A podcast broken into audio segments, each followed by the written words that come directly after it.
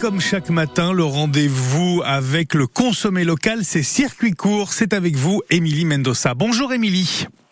Bonjour. Euh, vous n'êtes pas en retard, Émilie, hein, ce, ce matin. non, parce que vous nous parlez d'un événement qui n'aura lieu qu'en septembre. Alors évidemment, je vous reconnais bien là, ça s'appelle Vigne, Vin et Rando. En effet, Nicolas, c'est un événement qui a lieu le premier week-end de septembre, le samedi 2 et le dimanche 3. Mais en général, j'en parle juste avant, au moment où il reste quasiment plus de place. Bah Donc oui. là, cette année, je vous en parle, voilà, dès aujourd'hui, parce que les inscriptions viennent tout juste de débuter. Et VVR, Vinvarando, c'est un événement à pas manquer. Ce sont des randonnées, comme le nom l'indique. Mhm.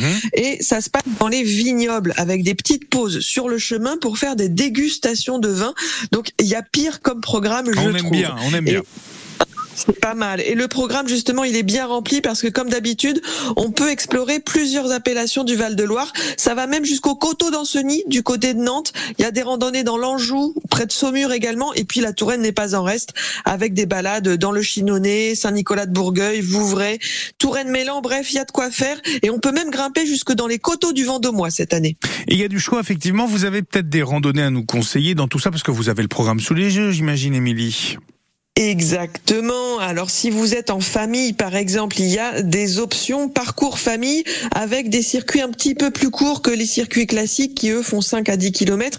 Et puis il y aura bien sûr des boissons sans alcool pour les enfants et un livret jeu qui permet de s'amuser pendant la balade. Il y a quatre randos avec un parcours famille, Chinon, Saumur-Champigny, Coteau d'Anceny et Saumur-Vienne.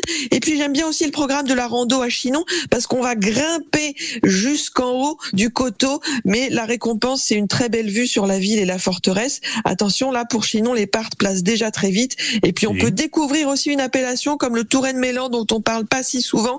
En plus, il y aura le groupe Ramon et les Cigales à l'arrivée pour animer le petit village. Donc on conclut en beauté. Mais pour tout ça, ne tardez pas. hein. C'est 10 euros la randonnée, dégustation inclus.